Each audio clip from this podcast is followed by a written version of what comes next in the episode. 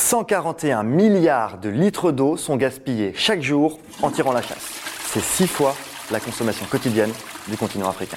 Savoir inutile numéro 9002.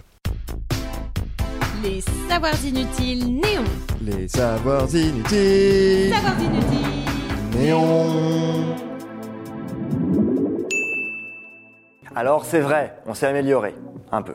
La chasse d'eau de chez nos grands-parents faisait en moyenne 9 litres. Elle fait maintenant 3 à 6 litres si on a l'option petit gros débit mais quand même. Alors que l'ONU nous rappelle que 4,5 milliards de personnes vivent sans ou avec des toilettes dysfonctionnelles, soit plus de la moitié de la population mondiale, ça s'appelle quand même littéralement pisser à la gueule des plus pauvres. Résultat, 2 milliards de personnes au moins boivent de l'eau contaminée par des matières fécales, ce qui cause, entre autres, la mort de 430 000 personnes par diarrhée chaque année, dont 300 000 âgés de moins de 5 ans.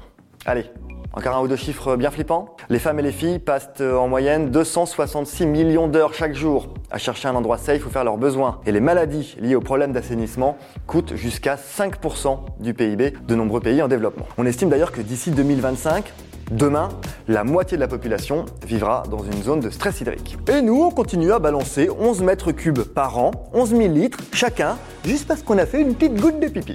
Depuis le début de cette chronique, voici la quantité d'eau gaspillée par les toilettes en France plus de 3000 litres par seconde. Alors qu'est-ce qu'on fait? Eh bien c'est simple, on arrête de chier. Eh ben non, on peut pas. Il y a un piège. La solution, ce serait tout simplement de changer le système des toilettes. Car ce truc, quand même, n'a pas bougé depuis son invention au XVIIe siècle. On doit le système des chasses d'eau à John Harrington, poète et écrivain à la cour de la reine d'Angleterre, qui invente le système à la demande de sa marraine, la reine Elisabeth Ier. Et il baptise son invention Ajax. Et puis alors après, pendant trois semaines, ils font Ajax WC qui nettoie tout du sol au plafond. Pour le cas, il n'y en a rien qui aurait réussi à atteindre le plafond. Et John Harrington, oui, oui, oui, ce n'est autre que l'ancêtre de...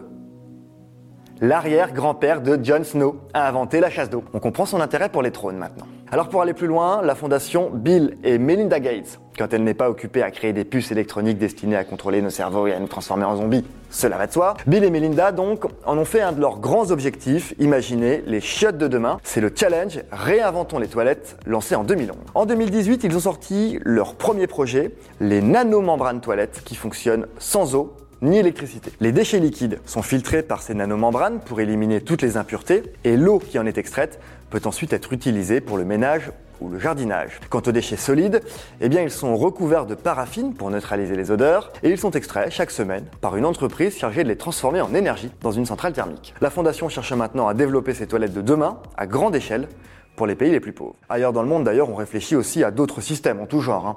notamment une filtration végétale directement dans les immeubles, où les eaux usées sont dépolluées dans les plantes avant d'être réinjectées dans un système secondaire destiné lui aussi aux ménages ou aux chasses d'eau suivantes.